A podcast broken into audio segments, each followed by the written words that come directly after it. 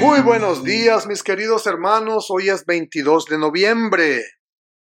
Él es para ti vida, es el título del matinal de este día.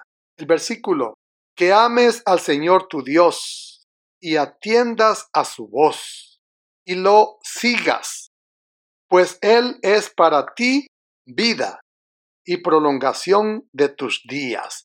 Deuteronomio 30, 20.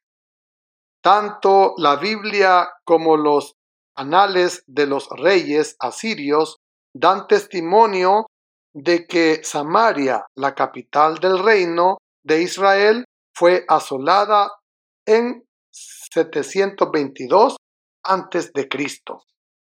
Los asirios dieron por sentado que su triunfo había radicado en su poderío militar, pero en realidad el fracaso sobrevino al pueblo de Dios porque los hijos de Israel pecaron contra Jehová, su Dios, porque hicieron secretamente cosas impropias, porque dejaron los mandamientos de Jehová, porque se dieron adivinaciones y agüeros y se entregaron a hacer lo malo entre los ojos de Jehová, provocando su ira entonces Israel fue llevado cautivo de su tierra, Siria.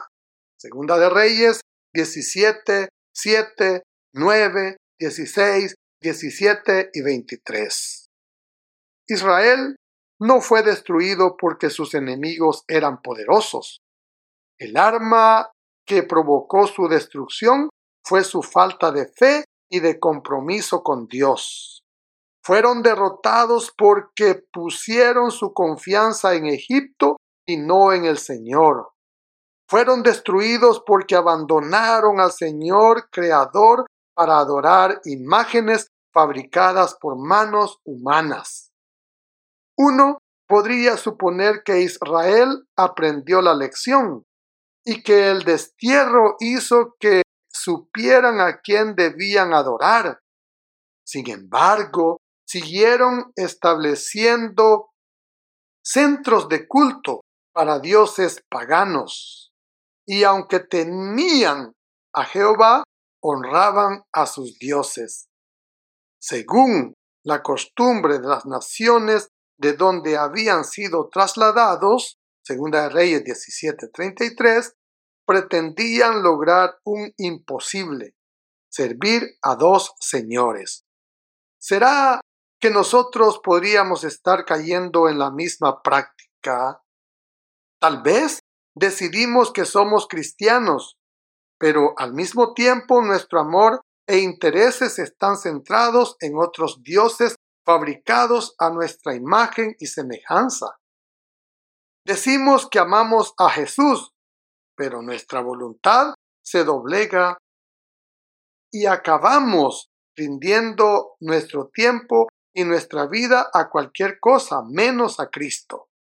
Si has caído en la tentación de vivir una doble vida espiritual, hoy es un buen momento para tomar la mejor decisión, que ames al Señor tu Dios y que atiendas a su voz y lo sigas, pues Él es para ti vida y prolongación de tus días.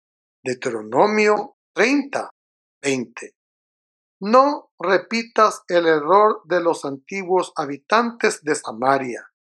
No pretendas que puedes servir a dos señores. Hoy tienes una preciosa oportunidad para entregarte de todo corazón a Cristo y permitir que Él pueda hacer vida para ti. Si lo haces, el enemigo nunca podría destruirte. Que el Señor te bendiga en este día. Amén.